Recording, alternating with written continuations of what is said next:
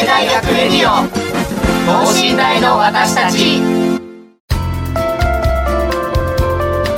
この番組では神戸大学でのキャンパスライフ受験エピソードなど学生パーソナリティが生の声をお届けしていきます。大学関係者による大学の最新情報イベント情報もお伝えします。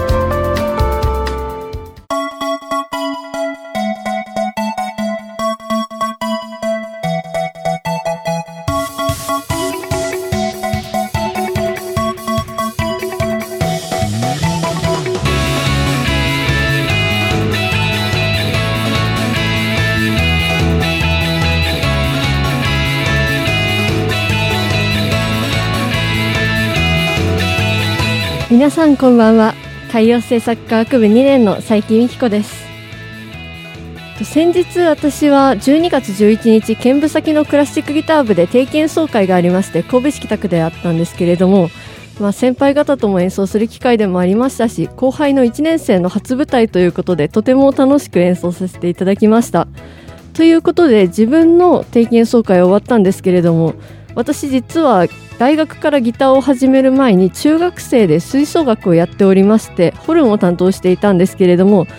まあいろいろありまして今は楽器を吹けないんですけれどもとても吹奏楽の舞台を楽しみにしておりまして今でもかなりステージに足を運んでいるんですけれどもその中でもそろそろ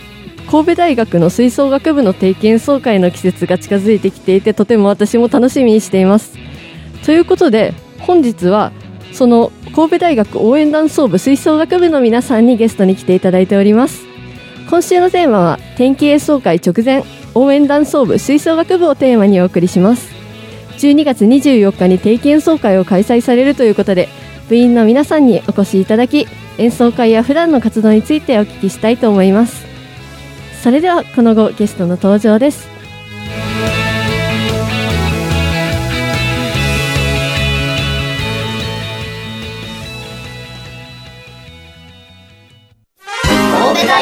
ディオ等身大の私たち。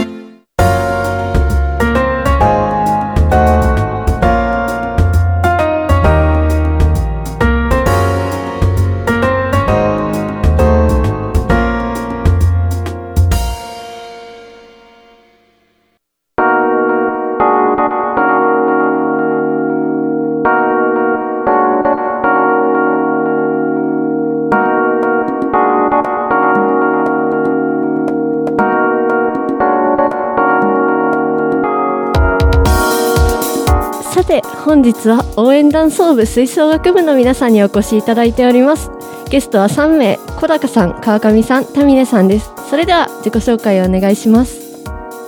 はい、えー、神戸大学応援団奏部吹奏楽部で部長を務めております、えー、文学部3回生の小高恵子です。本日はよろしくお願いします。お願いしますえー、同じく、えー、神戸大学応援団奏部吹奏楽部、えー、トロンボンパートを吹いています、えー、理学部2回生の川上総務です。よろしくお願いします。お願いします。私も神戸大学応援団奏部吹奏楽部でクライネットパートにいます。そして、えっと、副指揮者として指揮もしています、えっと、国際人間科学部2回生の田見歩と言います。どうぞよろしくお願いします。お願いします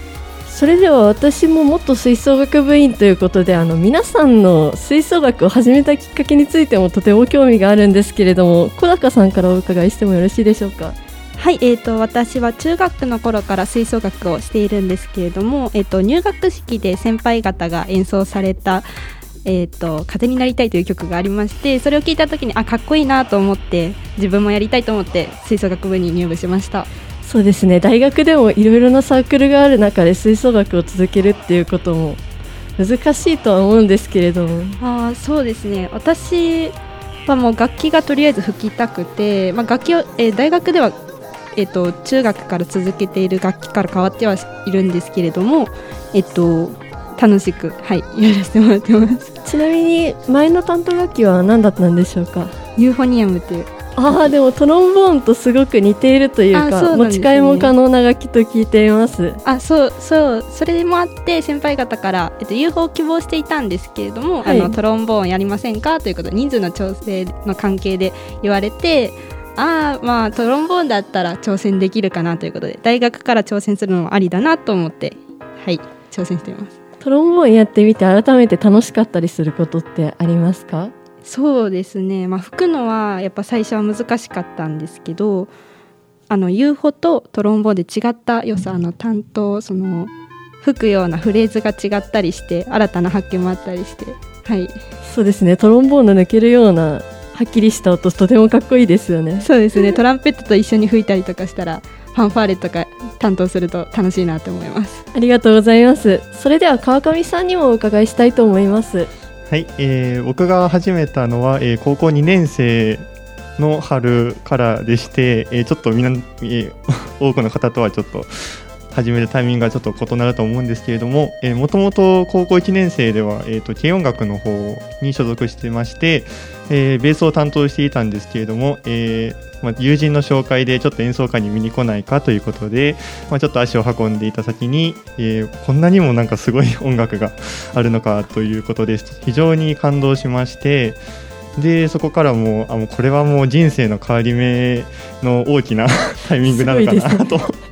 もうビビッと感じましてでそこからもう思い切って先生の方にも相談して、えー吹奏楽部に入部したという感じになります。いやなかなかに珍しいと思いますけれども 軽音楽ともまた違った良さがありますよね。そうですね。やっぱり、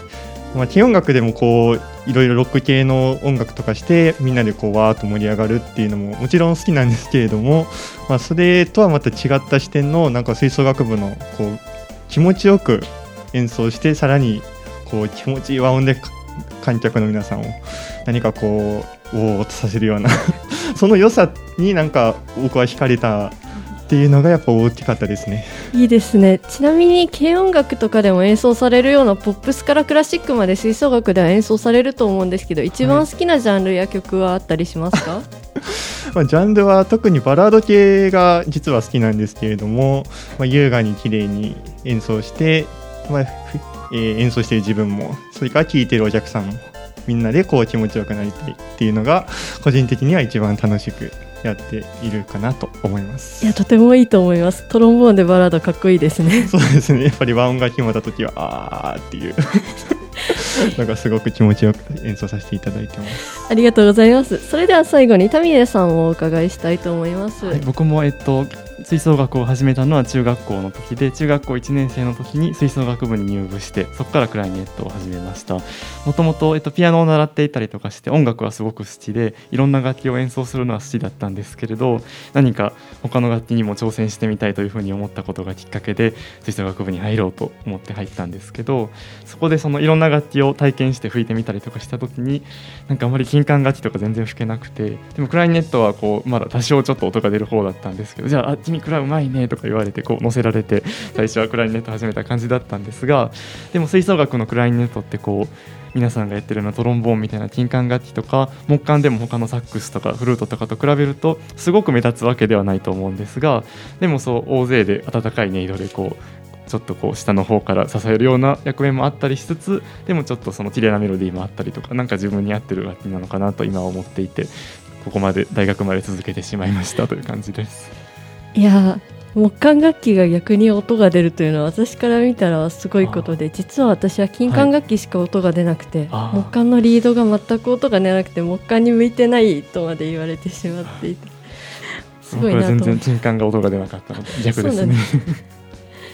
いや私から見たクラリネットパートの印象っていうのが人数が多くて、とても連帯感と温かい音っていうのが印象的なんですけれども、はい。特に気に入っているところはありますか？はい、クラリネットパートって中学の時も高校の時も大学の時も吹奏楽部の中で特に人数が多いパートだったんですけれど何かこうちょっと落ち着いててでもなんかクラリネットパート内のなんか面白いノリみたいなのがあってこうちょっと独特な雰囲気のあるパートですごくパートの空気感も好きですし楽器としてもこうクラリネットのやっぱりあったかい音色がとても好きなのでそれがこう演奏会とかいろんな本番とかでこう演奏できて皆さんに伝えることができるのがすごく嬉しいなというふうに思っています。ありがとうございます。それでは式についてもお伺いしたいんですけれども、はい。副指揮者をやることになったきっかけなどはありますか？はい、えっと1回生のちょうど今ぐらいもう少し早い時期でしたかね。秋の時に副指揮者を決めるということになっていて吹奏楽部ではそれで副指揮者として実際に式のデビューをするのは2回生の春からになっていてでそこから、えー、と2回生の1年間副指揮者として活躍して活動してでその後3回生になったら正指揮者ということになるんですけどえっと指揮者は実はえっとこれも中学の時とか高校の時も一応指揮者っていうポジションがあってそれは一応やってたことがあってでもそのはい、で大学のでもその時はその本番で指揮をする機会とかいうよりは練習で練習そのみんなに指示を出したりとかちょっと文化祭とかの本番で指揮をするみたいな感じだったんですけどうちの大学は全ての本番全部学生指揮者でやっているので本当に指揮者が結構重い役目で最初はこれ僕に務まるのかなという思いもあったんですがぜひここで挑戦してみたいというふうに思って立候補しました。いや私も昨年度吹奏楽部さんのステージを初めて見た時に学生が指揮をすることにとてもびっくりしまして、はい、あの小高さん川上さんは今まで学生が指揮をするっていうのは高校生の時までありましたか？えっと、私も実は高校の時は学生指揮者をしてましてでもそ田峰君が言ってくれたみたいにそれこそ文化祭でちょ1曲2曲で演奏会でも1曲みたいな感じで基本は顧問の先生がやってたんですけど私も大学入部した時に指揮者も定期演奏会を締めくくる対局までも学生がやってるというのに驚いて今でも尊敬してついていこうと思ってやってます。えーまあ、僕もほぼ小高さんと同じような形なんですが、えーまあ、基本的にはポップス系の曲だったりとか、えー、結構演奏会でのまだそんなに対局まではいかないような曲をご、えー、学生の指揮者がやるっていう形が多かったんですが大学に来て全部学生指揮者が 指揮を振るということで、まあ、そこは非常にやっぱりちょっとおギャップと言いますかね。なんかそういうところがやっぱ大きくてそれでも自分たちでやっぱり試行錯誤しながら工夫したりして曲を作っていくっていうもう重要な仕事をやっているもう死者の方はもう本当に尊敬ですいや私も同じく思います。学生で指揮をされるってすごいなと思っております。さてここで応援団奏部吹奏楽部の部活自体についてお伺いしたいと思います。まず応援団奏部というくくりの中に吹奏楽部があると思うんですけれども応援団奏部とはそもそも何をされているのでしょうか？はい、えーと、応援団奏部っていうのは応援団地や吹奏楽部で、まあ、構成されていまして、と、体育会系の部活の試合に、えーと、応援活動に行ったりしています。でまあ、他にも入学式とか六甲祭という学祭で、えー、と大学主催の行事に積極的に参加してまして、えー、と目標としては大学全体を盛り上げるという活動を目指して、えー、と応援団の方や、えー、とチアの方と協力して活動している団体になってます。はい、応援団の方とても入学式での印象が大きいですね。そうですね。えっとコロナの前、コロナが始まる前だったら実際に生演奏に行ってたんですけれども、ちょっとそれができなくなってしまっていて、と今年やっと応援団のリーダーの方だけでリーダーとチアの方で私たちは音源提供という形で入学式に参加してました。はい。それでは応援団奏部吹奏楽部の部員は今何人いらっしゃるのでしょうか？今、えーと、と1から4回生全員で86名いますその中で今回の定期演奏会に出られる方はどのくらいでしょうか？75人くらいだと思います、はい、4回生の方が全員参加されるというわけではないので1から3回生と4回生で復帰された方含めて75名くらいで、はい、演奏します。そして応援団奏部吹奏楽部としての年間スケジュール発表の場などは代表的なもので何がありますか？はい、えーと、基本的には年に2回演奏会をしてまして7月にサマーコンサートと今回12月24日にあるように12月に定期演奏会をしています。で、えーと他に応援活動としては春と秋に主に野球応援だったり、えっと、アメフトの応援に行くんですけどその他企業様から依頼をいただいて社会人野球の応援に行くのも春と秋にあります。で8月には新京戦三勝戦という応援活動もしています。そんな感じです。そうなんですね。さすが応援団奏部の中の吹奏楽部といった感じですね。そして今回定期演奏会12月24日に開催されるということなんですけれどもこちらについてまず概要をご説明いただけますか？はい、えっ、と12月24日土曜日にえっ、と5時15分会場のごえー6時開演となっております。で、えっ、とえっ、と場所については、えっと、阪急阪神の高速神戸駅とか JR 神戸駅から北に向かったところにある神戸文化ホールというところで行います。はいそして今回パンフレットいただいたんですけども第1部から第3部までの3部構成となっておりまして第1部と第3部で、えっと、クラシック曲ですかね第2部がそして企画ステージとなっているんですけれども私実は前回のサマーコンサートにもお伺いしておりましてそちらの企画ステージのテーマがゲーム音楽ということだったんですね。今回は映画音楽ボンボヤージュ映画旅行へというテーマで行うということなんですけれどもこのテーマはどうやって決まったのでしょうか？えっと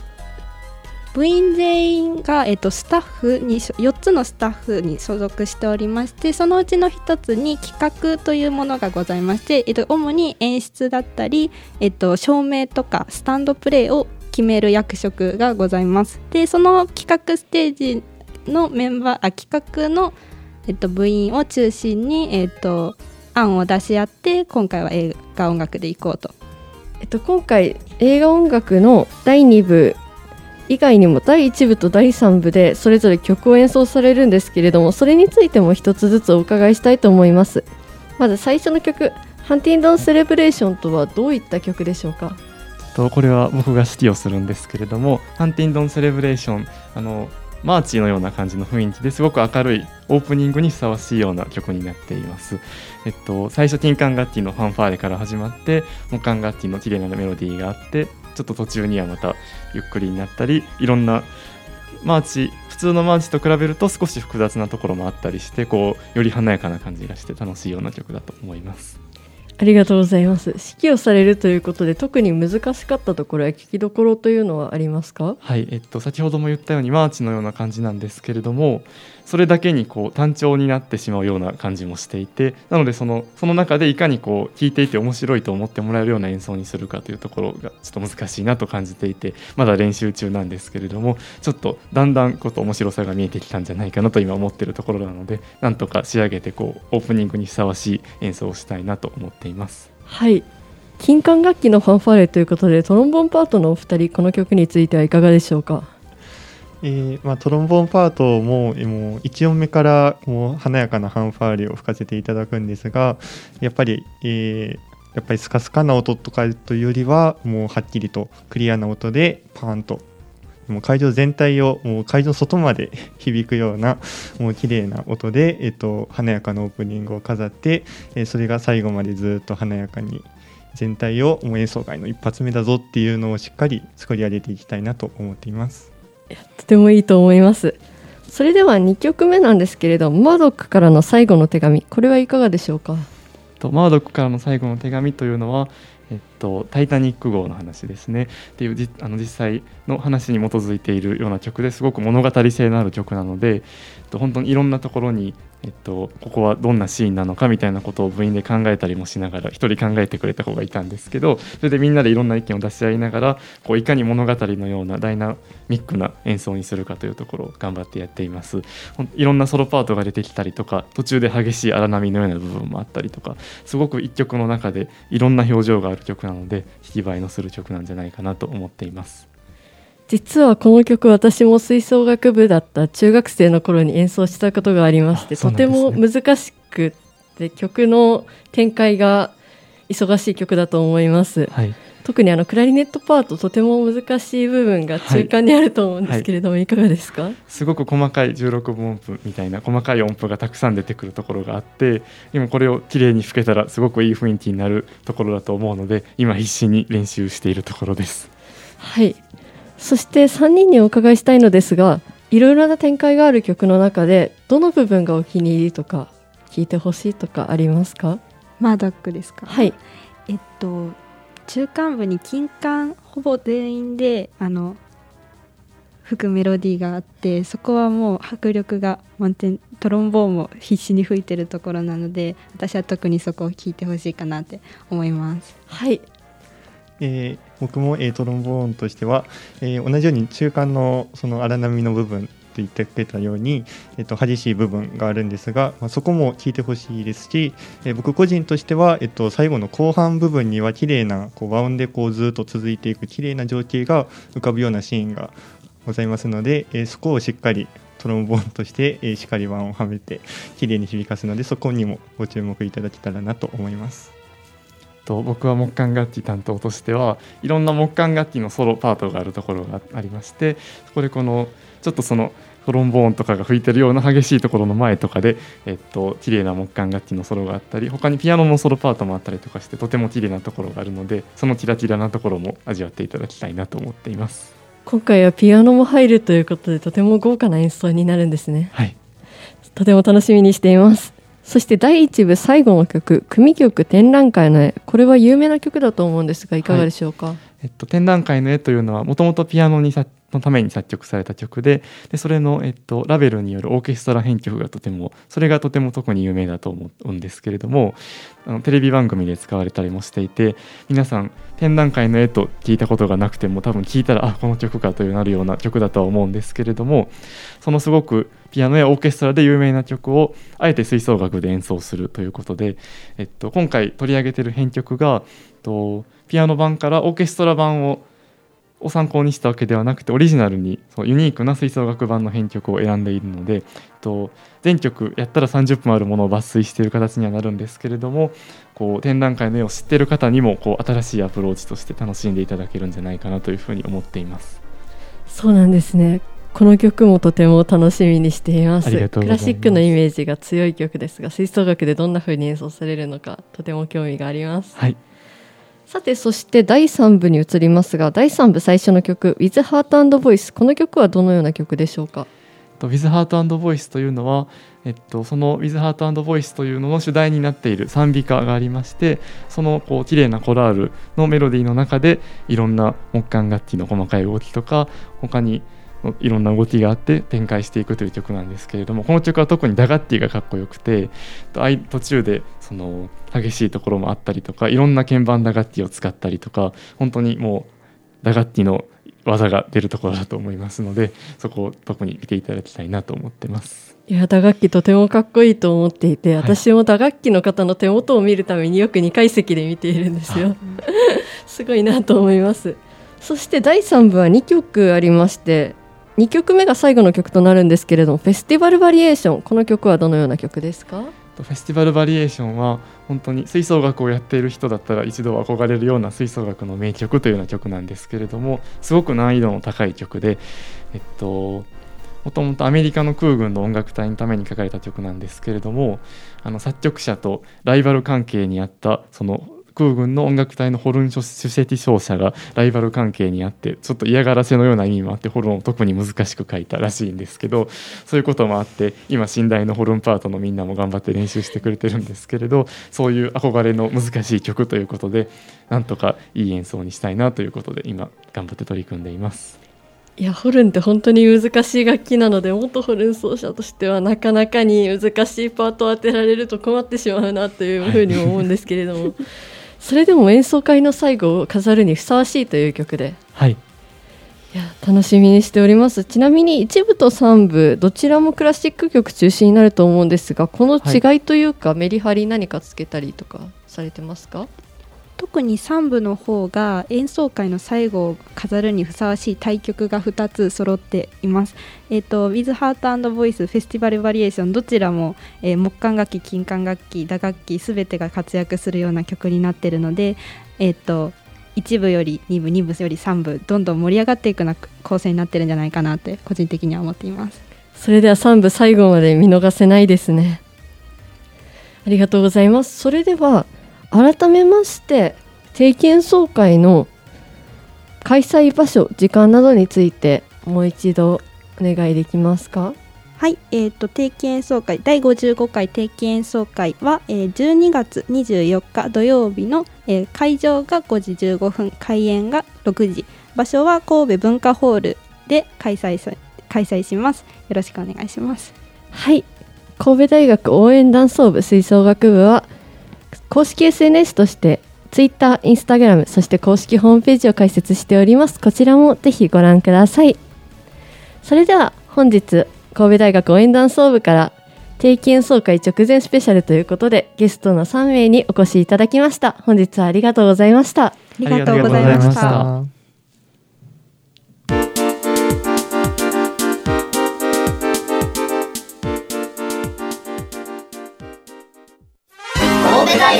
オ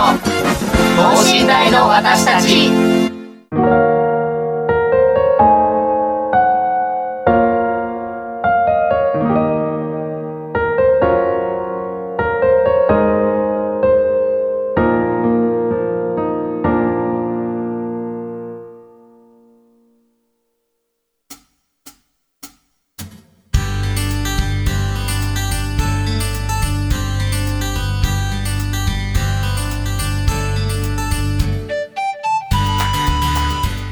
それでは応援団総部吹奏楽部の皆さんに本日はお越しいただいてラジオを進めてまいりました。私も音楽に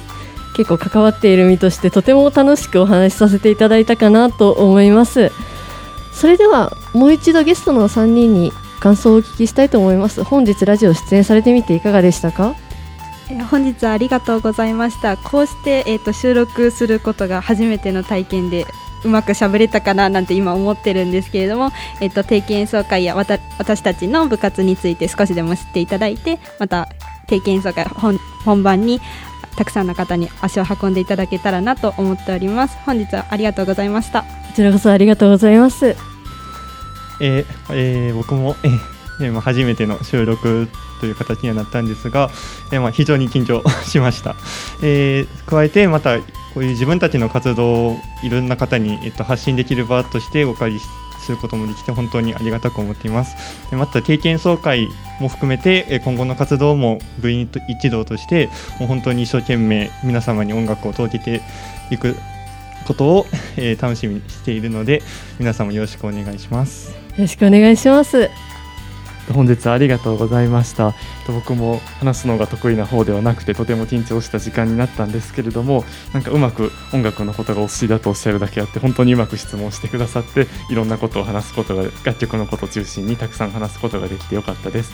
とここからあと少しの間定期演奏会に向けて頑張ろうというふうにちょっと思いましたので ここから練習して、えっと本当に聴いてくださるたくさんの方に演奏を届けられるようにいい演奏を届けられるようにこれから練習したいと思います本当にありがとうございましたありがとうございます。そして改めて確認なんですけれども、定期演奏会に参加するにあたって必要な申し込みなどはありますか？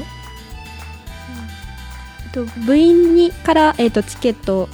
をもらうか、えっと公式 SNS から、えっと情報を発信しております。えっと電子チケットなどか電子チケットや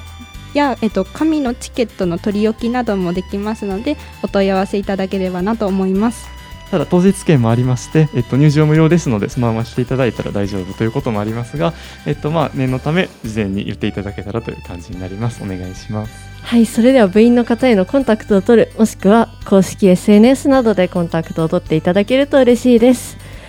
さて本日は神戸大学応援団総部吹奏楽部から